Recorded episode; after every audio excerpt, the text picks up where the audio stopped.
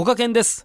このポッドキャストはニッポン放送他で7月9日土曜日の深夜に放送されたこがけんのオールナイトニッポンゼロサマーソニック2022スペシャルのためにクリエイティブマンプロダクション代表取締役社長清水直樹社長にインタビューした模様のディレクターズカット版です。オールナイトニッポンでは時間の都合もありかなりキュッとしてお届けしましたのでこちらでほぼノーカットで全編聞けるようになっております。いやもう本当にあんなに、あ、そんなことも話してくれるんだなと思いましたね。もうこれを聞かないと皆さん、Oh my God! ということで、それではお聞きください。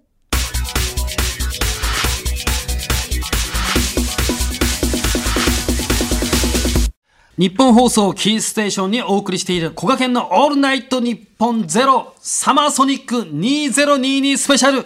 ここからはゲストの方をお呼びしたいと思います。サマーソニックの生みの親、フェス界のビッグボスこと、クリエイティブマンプロダクション代表取締役社長、清水直樹さんです。よろしくお願いします。お願いします。お願いしますはい。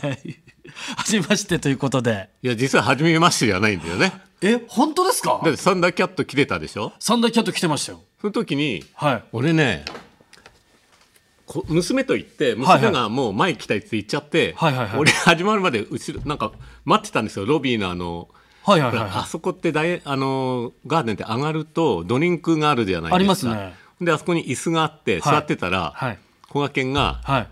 なんか俺の横の方に来て、はい。あれ、小賀健じゃない？って思いながら、横に実は座ってたのよ。本当ですか、うん、そうえ来るんだって思いながら、え、びっくり。うん、横に座ってたよ。横に僕はもう座っていたんですか？座ってえそれが今日はあの真向かいに座っているとい真向かいにそんう。な感じこれちょっともう、すでにこのなんか運命の出会いというか、もうサンダーキャットがねね結びつける運命ですよ。いやー、これはちょっと興奮しますけども、はい。意外なところに接点があったといういや、ありがとうございます。あと、はい。あのーちょうど今日あの、清水社長ですね、あの、ヘルファイアクラブというね、あのストレンジャーシングスのね、はい。もう激アツ T シャツ着てますけども、ええ僕も大好きなのでね。エディです今日は。エディですね、はい。AD そのものということで。はい。それではですね僕の愛するサマーソニックについていろいろと伺っていきたいと思います。ということでまずですねサマーソニックを立ち上げた経緯について伺いたいと思うんですけども、はいあのー2000年に日本初の都市型のフェスティバルとして誕生したサマーソニックですけども、はい。そもそも開催するきっかけになったのって何なんですよでもやっぱりフジロックかな？97年に始まって、えーまあ、次は俺だろうなってその時思ったんですよ、へーその時はグリーンデーに僕らついてて、はいはいはい。グリーンデー僕らが呼んでるアーティストだったんであそうなんですね。あのフジロック行って、まあ、あの1回目の伝説はい。のあの嵐とかを体験しながらはい。あのいやもう次やはり自分でやろうと。あの時にもう決めてでそれが僕らね1990年からあのクリエイティブマン僕が始めたんで、はい。まあ、10年後はいはいはい。2000年っていうところをちょうどターゲットにしてそこからいろいろ考え出したって感じですね。なるほど。いや僕もあの実はあのフジロックの1年目行ってまして。マジ？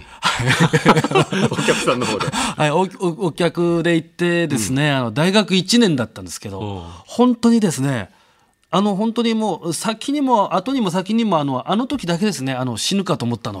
だよね。あ俺もうマジでここで死ぬのかもしれないと思って、螺旋病院みたいな感じになったね。いやそうです。であのもうシャトルバスがね出ないんですよね、あのあるんですけどもうあ明らかに帰る人数とシャトルバスの本数が見合ってなくて、でも嵐みたいな天気で、あの乗った人は、まあ、一息ついてるんですけども、その周りの人がですねあのそのバスをね押したり引いたりするというね、まあだから僕あれフジロックライオットって呼んでるんだから ある意味。俺も危険を感じたのと次グリグリーンデーは次の日だったから、はいはいはいはい。これちょっと早めに帰らないと帰れないなと思って、はい。レッチリ始まってちょっとしたら車で降りたんだよね。はいはい。あなるほど。でなんかやばいなと思いながら、はい。で翌日はもうすごいいい天気だったじゃない。そうですね。でやると思って、はい。なんかそういうなんかで中止とかってニュースは全然入ってこなかったの。はいはいはい。だ車運転してふんふんふんっつって、上まであ翌日そうなんですか。知らずに、うん、そしたら誰もいないんで。知らされないってことあるんだ。本当誰もいないあの光景も見ていて。ああなるほど。もういろんなゴミが落ちててこれやべえな土がぬかるんでいいて、あであこれ中止なんだろうなと思ってそれで彼らが泊まっている富士の富士急ハイランドのホテルかなコニファー行って、うん、そうしたらなんかグリーンデーとかなんかがまああって遊び、まあ、中止なんだよみたいな感じで、はい。でも結構プロディジーとかいろいろ言いながらそうですよね。うん、結構バンドは明るかったみたあいなえそうなんですね。ん。いやーこれこの話激アツですもうだからええ裏でど、何が起こるかわからないんで、うん。起こってるのか、うん。で僕なんていうのはもう本当シャトルバスにも乗れずに、うん徒歩で、うん。あの下山しようとしたんですよ。したらもうとんでもなく長くて、もう途中で力尽きて、初めてですね、あの民家の苗に止めてもらったのは。マジ？民家、すいませんって言って止めてもらって、本当そういうのあったんだね。その話は聞いたけど、はい、本当にだから、あの、わ、藁に、うんうん。わ藁で暖を取って、それでもやっぱ寒いんで、ん。で、次の日朝もう、言ったら晴れてるところに、うん。本当にあの、放送で流れてるんですよ。2日目は中止になりました。うん。っていうのが流れてて、うん。それを背にあのまた下山してでお腹部屋あの冷やしすぎてたのか、あの本当にうんこを漏らすっていう事件があったんですよ。個人的にはもうその一日でとんでもないことが起こったっていう、うんはい、伝説だね。伝説だね。僕の方はしょうもない伝説ですけど、いえい。いやすごいですね。グリーンデイとかもうプロディジーがもうそこらにもう一度に返してた場面があったってことですもんね。いやそれはすごいなということですけどもじゃあだからもうフジロックの時から大体もう構想というか。そうもうやろうって決めたのはその頃でただあのフェスやりたいって思ったのはもっと前だね。ああそうですか、うん、やはりあのレディングとかいろんなフェスに行ってたんで、はいはいはい。ワープドとか、はい。だからもう90年代はやはりあの、まあ、オルタナブームだったり、はい。あとブリッドロックだったり、はい。でいろんなフェスがあって。激アツでした。で僕らね実は94年かな、はい。イグアナラマっていうフェスあというかイベントやってるんですよ、はいはいはい。で。であその時にハウス・オブ・ペインとか、はいヘルメットとかジーサス・リザートとかねバーダムスとか、はい。もう本当オルタナフェス、はいはいはい。それをやっているんですよ。うわ最高ですね。がやはり初めてのなんかこうフェスっぽいものをやってでその頃からそういうオルタナフェスやりたいっていうのをこういろいろ考えてた。あもうずっともうその構想は結構その頃からあったんですね。うんハウス・オブ・ペインとかもう高校の時に激ハマりしてましたね、僕はもう本当に最高でしたけども。えーということはですねだから当時まだ言ったら清水社長は34歳とかあの始めた頃は35とか、うん、そのぐらいのそのぐらい、いですよね。うん、それまではだからまあそういうそのフェスもちょっとまあフェスというか、その元々のね起源になるようなそういうイベントをやったりとかプロモプロモーターとしての仕事をされてたってことですとプロモーターだよね。90そのクリエイティブマン始めたのが90年で、はい。えー、とプロモーター業界に入ったのが87年。だから20ね1か2でもうね とにかく音楽業界 音楽しかやるやる気なかったからでその前もかレコード屋でバイトしたりとかで、はいはいはい。でそれでパッて入ったのがもうすでにプロモーターだったんですよ。そうなんですよね。で下っ端でいろんなことやってでそのプロモーターをいくつかはしごしながらはいはいはい。で90年にクリエイティブマンをまあ立ち上げたっていうのこの、まあ、23年でだけどね無謀なことだったけど、いやそうですよね。すごいことですよね。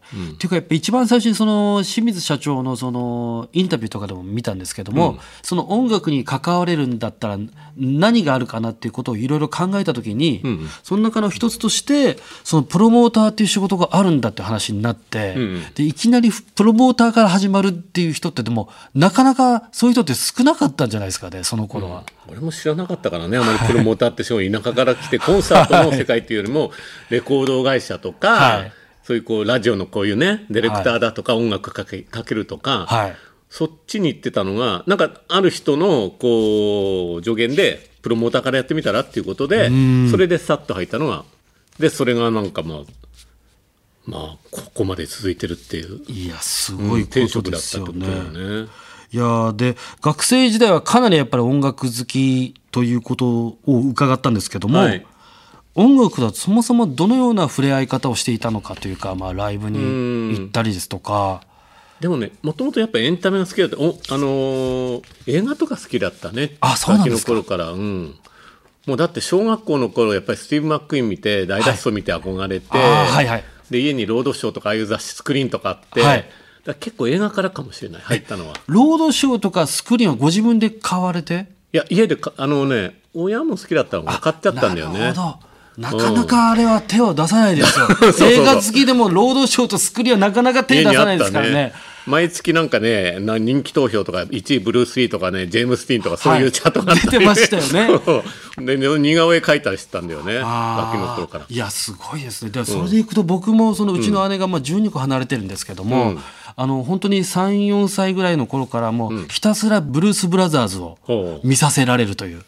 でそこであの洋楽と洋画の をなんかもうそこで叩き込まれる感じでしたね。ブルース・ブラザーズから。はいだからそこでアレサ・フランクリーだったりスティジェームス・ブラウンじゃない。ジェームス・ブラウンです。サマソニ1回見ててそうです、そうです。そうです。スティービー・ワンダーとか、そこレイ・チャールズとか、そこで叩き込まれてみたいなところありましたね。だからあれだよね。フジロックが伝説の1年目だったらサマソニの伝説の1年はもうジェームス・ブラウンっていう。いやいやちょっと そこだけですよね。あの、清水社長、あの、ジェームス・ブラウンの話伺ってもいいですか、うん。ちょっとあの、これはいろんな噂が飛び交ってるんですけども、そもそもどれが一番正しいのかがみんな分かってないんですよ、これは。全部正しいかもね もう語ったら30分ぐらいになっちゃうね ちょっとお願いします。はい。まずまあ J あのねそもそもサマソニ2000年に始めて、はいその時グリーンデーがあのヘッドライナー1日目、はいでもう1日のヘッドライナーはえっ、とレイジにオファーしたんです。レイジ・アゲンサマシン、はいはいはいはい。でそこれ完璧だなと、ん。レイジが出てで,、レイジの下にジョン・スペンサー・ブルース・エクスプロージョンを出すっていう、すごいこういいラインナップで進めてジョン・スペイ。ではいまあ、コンファームしそうなギリギリでレイジがダメになった。あら。でそこで、はい。やばいなこれ誰ヘッドライナーって言った時にやっぱりもうギリギリだしそのヘッドライナーなかなかいないし、はいでもうじゃあジョン・スペンサーをヘッドライナーにしてもらおうとか人気その時あったし、でもやっぱりその前に格のあるアーティスト欲しいなった時に結構うちがねその時2年ぐらいいろいろ JB と仕事してて仲良かったんだよね、そのエージェントみたいなやつと。そう。なんですか。で JB 来れないっつったらフェス面白いじゃないってことでじゃあいや。やるよっていうことで急遽 JB がこうセカンドで決まったっていうような流れでまあ出てもらうと。もともとレイジ・アゲンスト・ザ・マシンのところに JB が来たとい うね。言ったらそんな感じだね。誰も存在、想像もしないような。想像しないブッキングだよね。うわーそうなんですね。で、その後になんかいろいろ、ちょっとなんか揉めたというか、いろいろいわくつきというかね。そうまあ JB 来るってやっぱ事件だから、はい結構アーティストもザーザーしてんだよね。ですよね。そうだから JB がまずみんなサイン欲しいとかって言ってなりますよね絶対にねなってわってみんな言ってきて、もうフレーミングリップスもあのジョン・スペもそうだし当時のコールドプレイもね下っ端で来てたから、はいはいはいはい。でそしたらもうじゃあサインするっつって、はい。で JB みんななんか学なんかね一列に並んで、はい。もう20アーティストぐらいが JB の, あの楽屋の前に。でパッと JB が出てきて。そう。でこうサイン始めるんだけどあのねジョン・スペのねバンドのなんかラッセルってマテがバカがいるんですよ。でそれ、ルはいはいはい。ラッセル・シモンズってはい、いうラッセル・シモンズそいつそう。そいつがみんなサインっつったらなんかちゃんとしたもの持ってくるんだけど、はい。なんか食べたコーンフレークの箱を持ってきてよくないでよす。くない。よくないですね。それにもらもうこれにもらったら最高だってばそういうことをやろうとして、はいはいはいはい。でそいつがまた結構最初の方に並んでたからそれ見た JB がもう怒っちゃって。ああ、もう。でサインやめらっつって。はい。やめになっちゃってマジですか？そういうそんな感じでしょ？だからラッセルの前に並んでた人しかもらえてないですもうもう2ね。人ぐらいで終わっちゃったっていうもうラッセルはもういろんな人に恨みを買っいているかけてよくない男よですね。くない男なんですよやっぱそのなんかロックをねかけ違うとこういうふうになっちゃうって結構ありますよね、そういうね。でもね、だから JB のためにみんな並ぶんだよ。でも JB はね、はいあの飯のケータリングはね、はい自分でお盆持って並んでたね。え学食 みたいに。JB 自身が？そこは並ぶ JB も。あんなに周りにいますよ？や っいるのに JB、自分で並ぶ。ぱ自分でやっぱり選びたいんじゃこれとこれないですかだっつってね。。うんいやこほんで座るでしょそうするとこなんかまたコールドプレイのクリスが、はい JB がちょっと隣に座ってるからもうビクビクしちゃって「ジェームス・ブラウンだよ」みたいな いやそうですよね。そういう絵だよね。だからもうフェスに来るはずのない人がいるともう。なんかそれだけでもう、まあ、周りもう裏もざわざわしてる感じ。なるほど。なんか色めき立ってたっていうことですよね。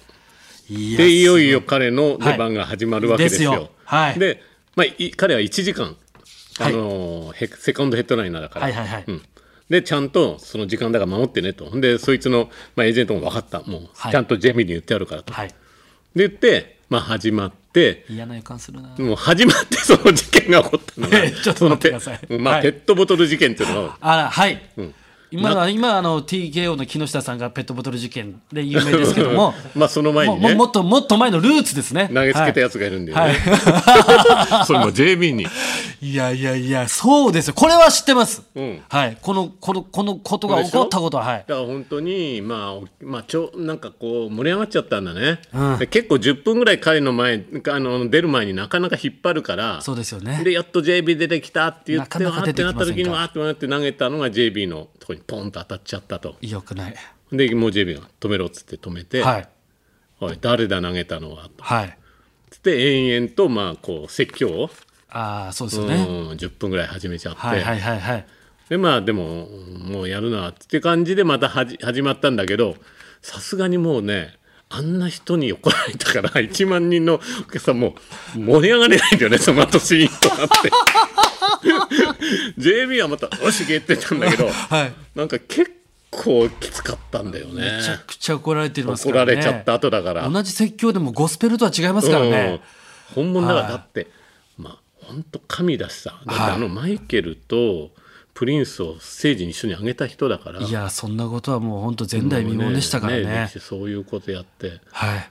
まあ、でその人が、まあ、始めちゃったと。で、はい。通常のライブは俺もいつも見てるからまあえなんかなん305060分あれ？70分、はい。終わんないのよ。あら？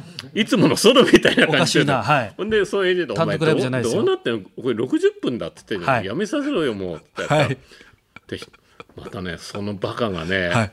いやステージ上に上がったジビは誰も止められないのかかっこいいこと言って。お前ばばバカじゃねえってかっこいいこと言ってる場合じゃないのお前。それとこれとはまた別の話ですからね、また別の話で、はい。次ジョン・スペがいるんだよとヘッドライナーが、時間ないじゃんと、はい。でもうあそこはねもうカフェがうるさくて絶対には8時であケツが決まっていると。だからケツはもう絶対に動かせないうんってい。う状況ですよね、止めろって誰もやっぱり動かないもうなんか目を合わさないって感じみんなが、はい。はいでもうとりあえず今日はもうやらせるしかないから、はい。い、つ終わる。で結局なんで2時間はやんないけど近くまでやったのかな？はい。で終わったらもう最後8時までにあと40分3 40分しかないんだよね。これは地獄ですよ。だってジョン・スペいますからね。はでいやもうジョンスペン本当仲いいからパッて言うて直樹何分く何分だって。いや30分ぐらいだって。40分ぐらいって言ってで帰って自分でもうセットするんだよね。で終わった瞬間バッと出て自分でバーッともうセットしいてこれはこれでかっこいい。もう10分ぐらいでもうパッと始めて、はい。まあでももうとてつもないライブやったからはい。まあそれで40分？めちゃくちゃかっこいいライブで。まあでも結局はまあそこは、まあ、お客さんも満足してですよね。まあ、そういう伝説も見れたしと。だから結局その時間がないのもお客さんも分かってるから、それでもう早くセッティングして本人が出てきてバーってやり始めた時のやっぱりあの興奮ってっていうのやっぱないですよね。だよね。はい、じゃあちなみにその JB がそのもう70分80分やったわけじゃないですか、ん。でその後出ていく時でどんな顔してたんですか？で普通にやりきったら もう翌日またでも大阪もあるから、はい。もうこれやられちゃやばいと思って、大阪のプロモーターにはもう60分ったら、お前切れよと音をもう。音を？ちゃんと言っといて、はい。で「いやいいんですか?」って「いやもういいよこれジョン・スペに悪いから」って話で、で翌日もやっぱり60分以上行っちゃったらしいのね。なるほどなるほどなるほど。で,、まあ、でもやっぱ切りたくても切れないじゃん普通、はいはいはい。やっぱり神様だし、はい切れないですよね。わーって。でも電話してきてそれプロモどうどうどうしますかって、はい。い、やお前切れ切れよもうって言って。でもダメだろうなと思ったらでもそいつあまり JB のやっぱり凄さが俺みたいに分かってなくて「はい。分かりました」ってプチって切っちゃったらしくて 本当に切っちゃって JB60 分ちょっとでも終わっちゃったらしいの大阪は。いやそれはそれですごいですよやっぱりね JB を知らない人のが強いね。あ、うん、すごさそうそうだ。って JB のことをやっぱしやっぱ普通はねしもう神様ですからね、そこはねもう本当アンタッチャブルですけどもブチッと切った人も いたという。そういう伝説もあったというね。上上には上上がいたというね。ねあとは多分ですけど JB にあのペットボトル投げたのラッセルでしょうね。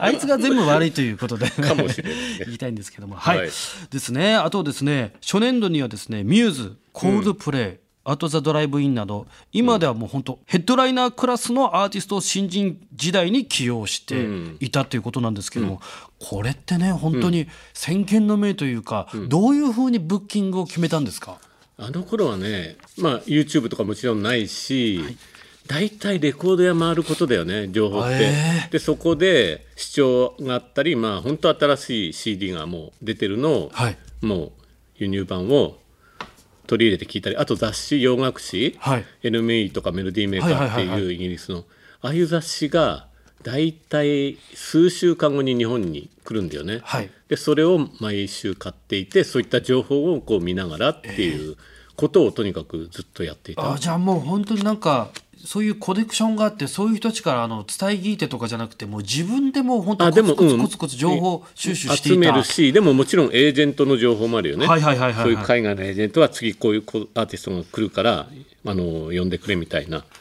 そういったものの総合で、まあ、呼んだのがそうねミューズだミューズとコールドプレイはそういった海外からの情報も含めてでしょ。でシガーロスは HMV の小版で聞いて気に入って呼んだんでね、でアットザドライブインはサウスバイサウスウェストって、はい。このあの海外の,、はい。のまあ、フェスみたいな時行った時にすげえのがいるっていうのを聞いて見に行ってあもう圧倒されて、はい。でその時にステージ終わった後にすぐに「おちょっとお前ら呼びたいんだけど」って直接言ってなるほど。でこいつにコンタクトしてみたいなことを聞いてっていうような感じの。と今のね「アット・ザ・ドライブ・インの」その声の書き方っていうのは、もうすごくイメージが湧くんですよ。んただ片やそう HMV の視聴版で聞いた、聞いてそれでいいなと思って呼ぶ人もいるっていうのがもう本当にすごいなと思って、それがやっぱりなんかうちの速さだったんだろうね。ああなるほど。聞いてそこでもうすぐ調べたり意外と CD に連絡先とか昔って載ったり、はいはいはいはい。ファックス版ファックスだよね。メールじゃなくて。ファックスねそのファックス版、ファッねクスにすぐでその日に連絡するとか、まあ、そういうレベルの、だからそのなんかフットワークの軽さがもうこのブッキングの素晴らしさに結びついたみたいなこともあるってことですね、はい信じられないですね。ちょっと意外とそんなもんだよ。だからおみんな普通にこうよく聞いたりしてるようなやつらと同じようにこう聞きながら、うん、いやじゃあ横でだから片や普通にね聞いていいなと思って普通に買って帰る人もいればそかたやこれで、うん、あよあこいつは呼びたいなと思って呼ぶっていうのと、うん、すごい世界じゃないですか。うん。はい。はいということで話は尽きないんですけどもここからはですね今年のサマーソニックについて聞いていきたいと思いますけれども、はい。はい。昨年はですねこのスーパーソニックの開催を直前で断念とかあの大阪はねあの、はい。東京はできたんだけど、はいはいはい。東京大阪の予定が大阪は直前で断念して東京のみになったですよね。でその前の年のウータンとかを呼ぶはずだったスーパーソニックはあそれは断念ですよね。断念したねうんなんですけども、その今のこの心境っていうのはいかがなもんでしょうか？まあそうねよようやく戻っまあ本当通常に戻ってこれたっていう、はいはいはい。うん実感かな。そうですよね、うんだって本当に僕もあの正直あのチケット買ってましたんで一昨年はい。ウータン書いたかった見たかった。ウータンとね思ってねなったんですけども、やっぱりでも本当になんか皆さんやっぱサマーソニック愛されてるなと思ったのは、やっぱ中止になった時になんかもうああやこうや言うやつが出てこないですよね。うん。やっぱりそのサマーソニック愛してますから、やっぱ団長の思いでこの中止にした気持ちをやっぱちゃんとファンも組んでるなっていう気持ちが僕はあって、あとやっぱりそれを感じたのはクラファンとかその時にやって、今までの映像をこうねみんなでなんか見てもらったり、であの次スーパーソニック、まあ、サマーソニックできるようにってことでやった時にいろんな人が支援してくれた、そうですね、うんやっぱりその声は本当励みになりましたね。そしてなんかそれもですけども今年じゃあやるってなった時に、もう速乾ですよ。ぱりうんそれはねそういう愛を感じたよね。ですよね。ぶっちゃけあの今までだってその、まあ、レッチリの時はもちろんパンと完売したりとかあったはいはいはいはいけど例えばレディオヘレディヘだったりあと、まあ、その2000、まあ、20周年のチェーンスモーカーズのとか Z の時だって、速乾ではなかったんですよ。ねなのに今回、まあ、ポストマローンももちろん1975もいいアーティストだけど、速乾するアーティストだとは正直思ってなかったああねなるほど。でも売り出し日のそのもう週です。即日完売、はいはい、うん、これはもう皆がちょっとびっくりした現象だったよね。だってですねよく考えてください、あのそもそもこれがこの番組自体がそのダメ押しをするための番組だったはずなのに、まさかの、もう速乾したってことで、もう本当運営側がちょっとこれ焦るっていうのがあったんですからね この番組で。決めてたけどどうするんだって。どうするっていうなんかだからもう、あのじゃあもう楽しんでより楽しんでもらえるようにしようっていうことに急にあの方向転換したというねね。流れもああったんですけど。とソニックマニアをじゃあ押そうよ。そうですね。ソニックマニアですよ。金曜日にあるからね。はいはいはいはい、ですねでちなみにですねこの3年間、やっぱもういろいろありましたけども、このフェスというものに関するその考え方みたいなものはその清水社長の中で変わってきたりしましたか？いや変わってないね。あもうやっぱりそれはもあのねみんなねコロナ禍でその先のコロナ後のフェスのあり方とかなんかっていろんなこと言ってたけど、いや僕はもう普通に戻し戻すことをしか考えてない戻ると思ったんですよ。それはなぜかっていうともう僕はいつも海外を見てるわけで、はい。やっぱり海外のフェスやそそういう人たちの行動を見ると、もう去年ぐらいからみんなマスクも取り出したし、はい。フェスでも要はマスク取ってどんどん始まってこの前のこちらなんかも本当普通の元に戻してるわけですよ。はい。その力のがやっぱり大きいし、それを見ていたら、まあ、日本もあのコロナと一緒に何かやってこうやってこいじゃなくて、早く戻そうよっていう。でそれのやっぱり先頭に僕らが立たなきゃいけないなっていう気持ちでやってたんで、なるほど、うん。あまりそういうことをあの意識してはいなかったですね。うん、なるほど、うん。だからちゃんともうみんながそのもうフェスで楽しみたいってなった時の受け皿というか、うん。もうそれはちゃんとこちらに用意してやるよみたいな、どえんと構えた気持ちでいたって感じです。なるほど、でちなみにですね今年のそのサマーソニックに関していくとその新たなチャレンジ的なことってありますか？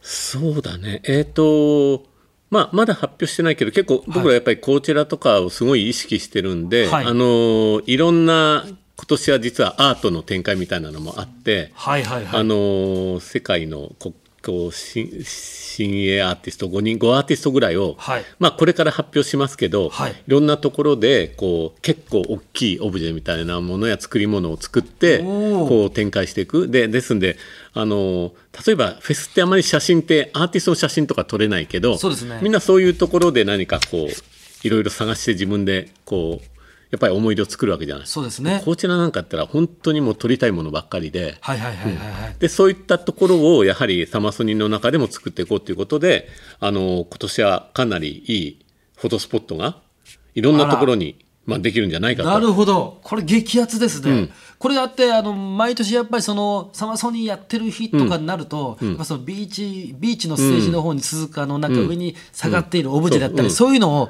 撮ってアップしてる人がいるわけじゃないですか、やっぱそういうのを見てあ今年も始まったなと思う人もいるわけで、それのかなりもうまたでかいやつがあら！今年はいろんなところに出てくると。これはちょっと期待大ですね、ん。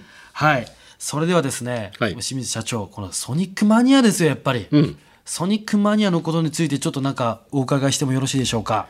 そうだね。とにかくまあソニック実はねソニックマニアってね名前は2001年にはい。実はゴリラズを呼んでいてうちら。はいはいはい。でオールナイトでやってるイベントがあってそれがソニックマニアだったんだよね。あそうなんですか、うん、2001年。で、はいはい。その後今度冬のサマソニ版っていう、まあ、意味合いで、今度はね確かコーンとね混乱シドだったりあと,、えー、とストレイキャッツかな、はい。あの呼んでソニックマニアっていうフェスを2004年にやっていてなるほど。要はねなんかこう瞑想しながら その名前で何回かやってるんですよ。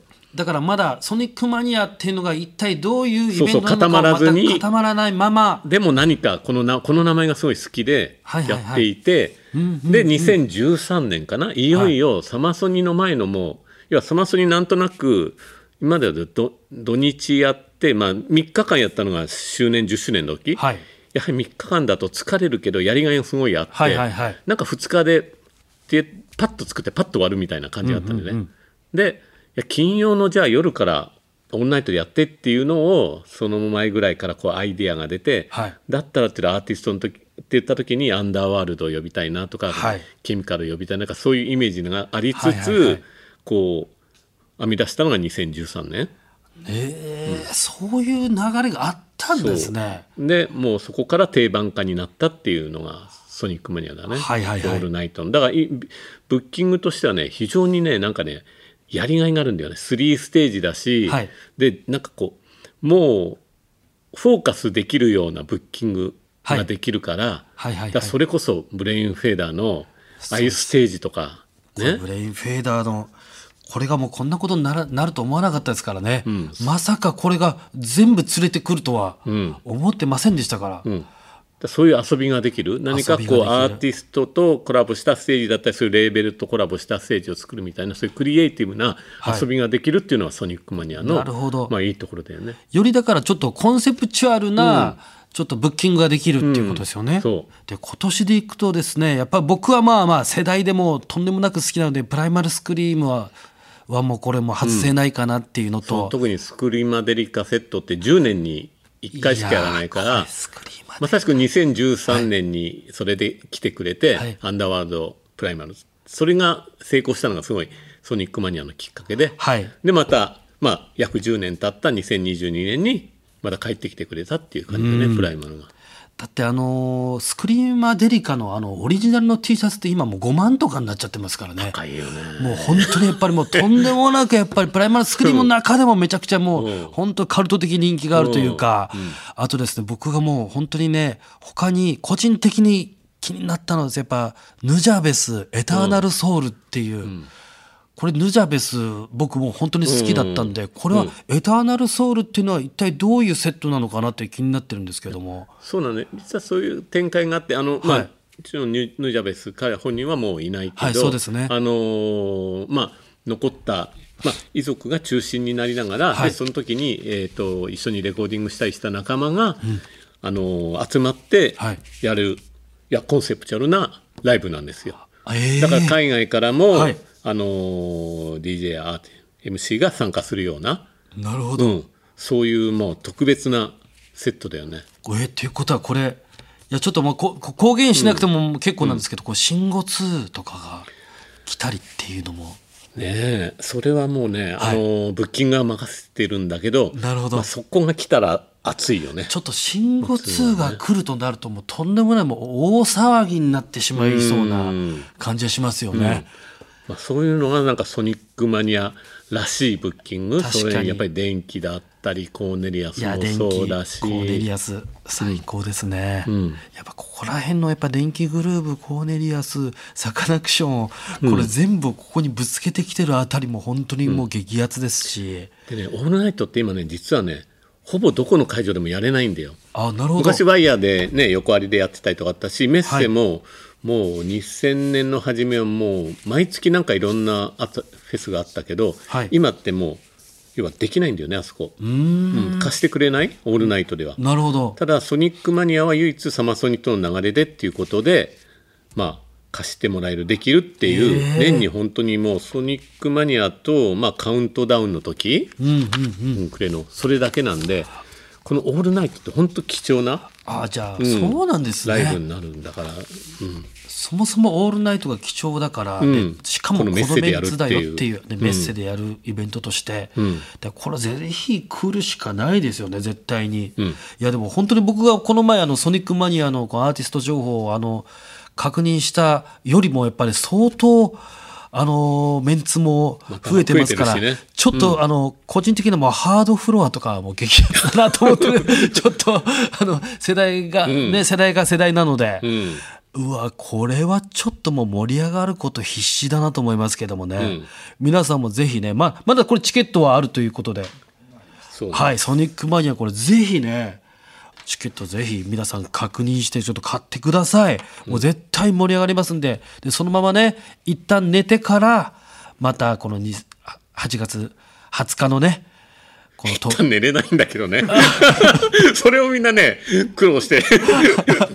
20日のチケット持ってて、もう今までもそれをやってる人は19日はでもう死ぬほど踊りました。で20日もう死にましたみたいな、はでもそれもそれで、まあ、そうなんですよ。楽しいってや楽しいんだよね。あのみね皆さんねあの、これあの本当にうまいことやってるんですよ、うん。フェスもずっと行っている人は、あここ今寝れるなとか、うん。でその間だけあの駐車場に戻ったりして、車の中で寝たりしてますから、うん。皆さんそれぞれねもう本当に、だから熱中症だけはね、うん。本当に気をつけてもらって、ん。でもたくさんねドリンクも美味しいドリンクも用意してありますし、フードもめちゃくちゃありますから、ね、皆さんちょくちょく取って。まあ、メッセっていうのはね空調も効いて基本インドアっていうものですよね。がみんな暑い暑いってさまさに思ってるけど、なかなかインドアがあるフェスってないわけじゃない。そうですよ。だからそこはちゃんと自分たちで工夫しながら中に入ったり、あと移動もバスのあの移動があるんで、はいはいはい。うんそれを使うだとかですよね。いろいろ工夫してもらって。だから結構意外とね太陽を避けられるフェスっていう意味でやっぱり都市型フェスのサマーソニックの強みなのかなと思いますけどもね、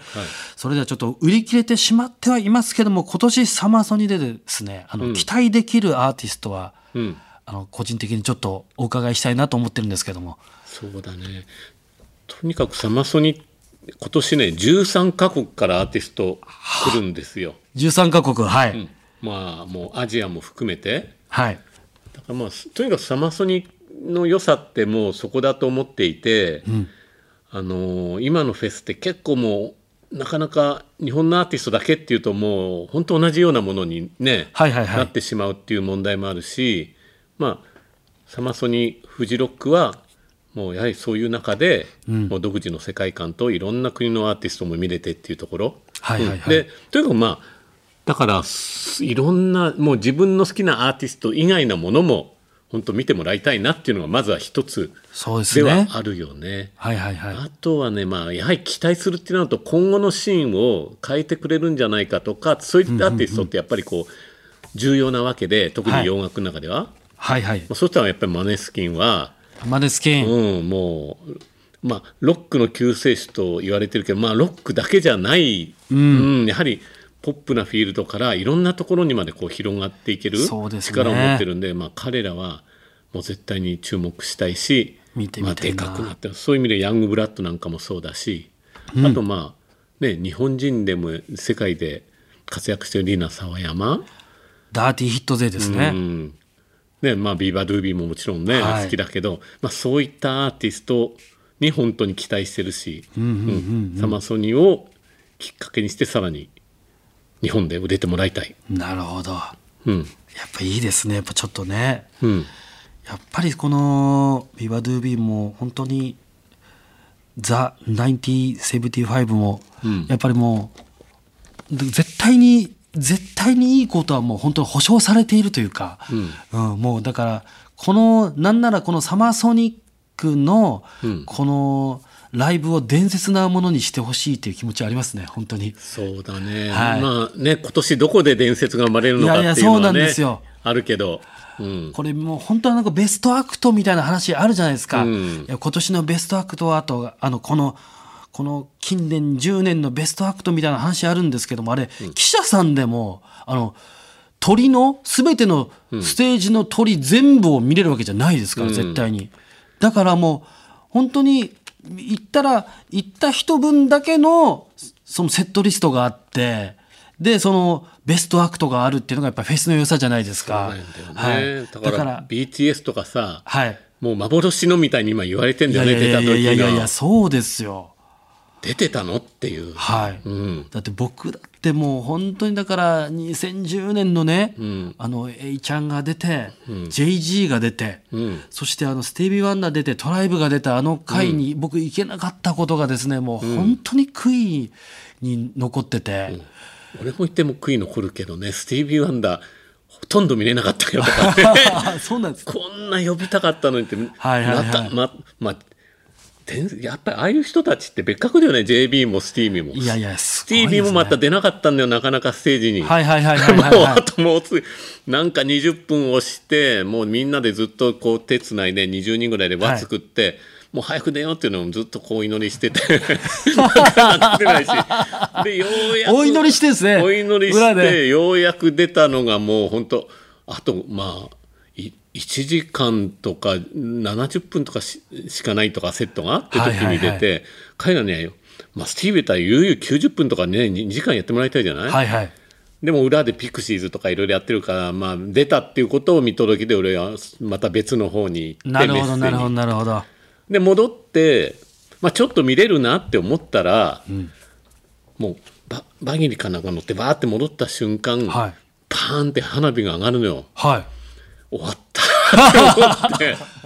花火が合図ですもんね。あの時は悲しかったね。はいそういうのあるとやっぱもう運営側なのにうん見れないっていうことが起こりうるっていうのがね。うん。だから本当にだからこればっかりはもうあの時にあのビヨンセ、い今だったらビヨンセ行ったかもしれないけどもあの時にはフレーミングリップスを見に行ってた俺がいたりとかね。でも最高でしたよ,、うん。ねあのライブはもう本当もう祝祭とも言うべき、とんでもない最高の盛り上がりをね見せたんですけども。あの時のビヨンセはでも見ておきたかったってことだよね。そうなんですよ。うん。でもそれが起こりうるけども、それすらもやっぱフェスの面白さだよっていう、なんかそれぞれがね、なんかそのトリどれに行こうかなと思い悩んで、でそれぞれのベストアクトがあるよっていう。ことです。ですよね、はい。ということで、もう本当ちょっと今後についての話になりますけども、はい。最後にですね、清水社長が仕掛ける今後について聞いていきたいと思います。今後呼んでみたいアーティストなどはいますでしょうか？まあでもやっぱり今年のグラストンベリーは、はなんかもう本当に羨ましかったよね。あ、ケンドリック・ラマーとかビリー・アイリッシュとか。やっぱりい今いもうヘッドライナーにしたいってアーティスト、はい。ああいったアーティストがしっかりこう入れられてないなおかつポールだったり、はい。ね、が出てるっていう。振れ幅もすごいってことですよね。やっぱりあれはもう、うんまあだからああいったアーティストもちろん来年呼びたいなっていうのもあるし、はい。あとは結構いろんなアーティストがあの活動休止になってるけど復活するタイミングってあるんですよ。そういうの。はいはいはい。だから来年実は復活するよみたいなアはい。ーティストのこう情報とかもらってたりして、そういうアーティストにこう声をかけるみたいな、なるほど、うん、そのあたりをちょっと今ね来年は狙ってるね。なるほど、ん。その実はずっと口説いてるアーティストなんていうのはいらっしゃいますでしょうか？これはあの言えない場合は、言えない場合というかそのこれはもいや別に出ても口説いてでねい,、はい。るとか口説いてでで出てもらえなかったっていうのは口説いて出てもらえなかった安室ちゃんだったよね。うああそこですか。そこは実は。うわーそこなんだ。だからもうもうだからビヨンセとリアーナの時だよ。その時にビヨンセの前に安室ちゃん出ないっつって。歌姫歌姫歌姫。うん、歌姫。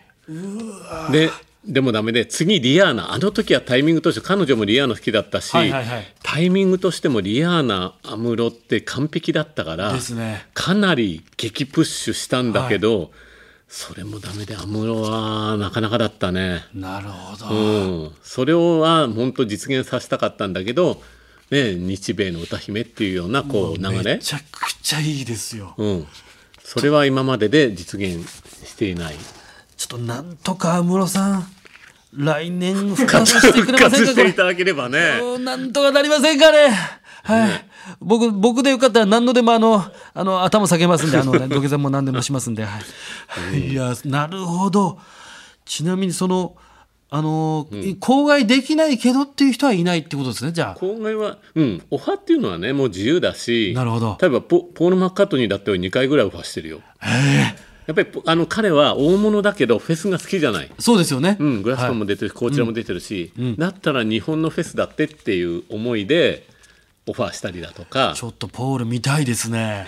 フェスで見たいっていう感覚ありますね、ちょっとやっぱりこ。の面白いじゃあポールがヘッドライナーしたらその前誰出るのっていうそういうやはりなんか夢っていうのがあるよね。ああ、なるほど。ポールの前だったらこの人も出てくれるでしょうみたいな、ね、なるほど。だからそういうなんかその組み立てのやっぱりうん楽しさみたいなのもそれはだから清水さんしか味わえないですもんね、ある意味ね。そうだね。いやー、それはすごいな。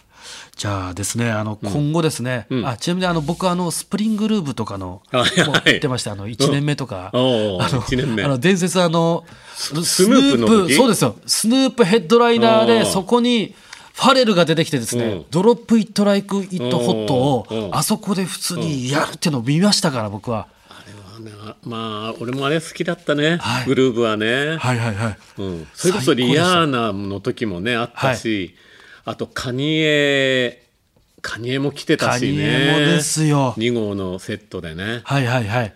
あとんカニエとあとあの時、えっとロローリンヒヒルの時ね。ローリンヒルはいはい。カニエがヘッドライナーで、はい。ローリンヒルがセカンドだったんだけど、ローリンヒルがなかなか来ないから、はい。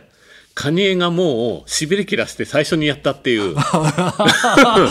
順番逆になったっていうね。ななっちゃった。テレコになっちゃったっていう。テレコになったっていうのがあったね。うわすごい。やっぱりもう、うんっていうかちょっと今日これここのままこの3時間ぐらい話せるんじゃないかっていうぐらい 話がどんどん出てきちゃうんですけども。ローリンヒルもねある種か神がかってたしやっぱりね。神がかってました、うん本当に。そうんやっぱりなんかそういうアーティストだよね。なんかいろんな伝説を作るのはね、だって僕はあのそのスプリングルーブで初めてエリカ・バドゥを見てエリカバドゥを。エリカ・バドゥ僕は初めてそこで見生で見て、あまりにも素晴らしくてそこからファンになって、その後のエリカ・バドゥのライブを全部行くようになったみたいなところがありますから、やっぱそういう意味ではもう本当に貴重な体験させてもらってますね。今年もエリカ・バドゥオファーしたんだけどね。ああそうなんですか、ううんわこれは。ダメだった。そっか、ちょっとまた来年とかも、はいはいちょっとお願いしたい、頑張本当ね、本当あの小賀健さんが呼んでほしいアーティストお願いしましょうってね、来たんですよ。ん。これはもう本当にまさにエリカ・バドゥ、うん。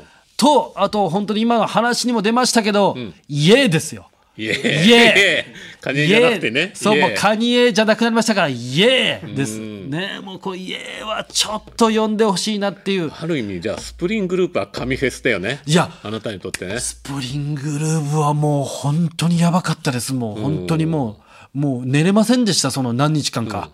だって、はビッグバンとか2NE1も普通に出たからね、い。や、そうですよ。うん、デビッド・ゲッターだったりね。もう本当あの、清水社長はもうとんでもないことやってます、今まで、本当に。考えるといや、今考えるとじゃなくて、もうずっと、うん。ずっととんでもないことやってるんですよ。だからこの感じで、またもう面白いね、このブッキングでまた楽しいフェスなり、いろんなものを見せてほしいなと思ってますけども。はい。もうこれ、あの、サマソニック以外で、なんかた、企んでることっていうのは、お実はねはい。来年ねはい。1月なんかやろうと思ってて冬のフェスをまた。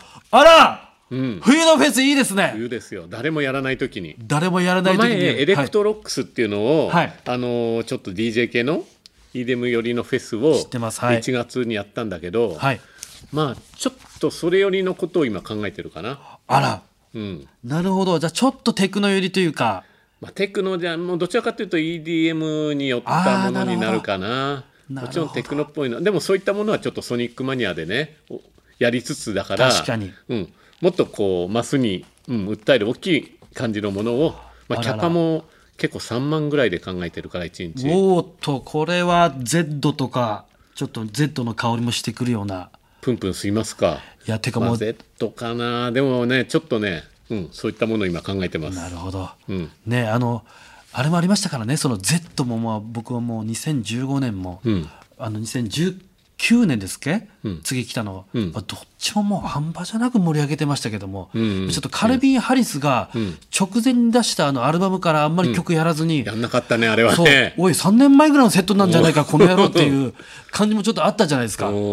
だからまあそういう中でもそれも面白いですよねなんか突然そういうことやる人ケミカルなんかもそうだったよあねなんかあえて上げてこない人たちとかね。おいおいおいおい、なんかえなんか。上がりたいのに上がれないみたいなね。なんかわざとそれをねあのぶつけてくるというか、うん。そういうのもありますけどもだから何のセットをぶつけてくるかもわからないわけですよ。だってあの個人のその、ね、コンサートだったりライブの単独だとやっぱ絶対新婦からやるでしょうけど、ん。そうとも限らないというのもやっぱ面白さだと思うということで、いやもう本当にいやもっと正直もうめちゃくちゃ話聞きたいんですけども、はいここら辺であの締めなきゃいけないということではいはい申し訳ありませんけども、小賀県のオールナイトニッポンゼロサマーソニック2022スペシャル。この時間はサマーソニックの生みの親、クリエイティブマンプロダクション代表取締役社長、清水直樹さんにお話を伺いました。ありがとうございました。ありがとうございましたいや、本当にありがとうございました。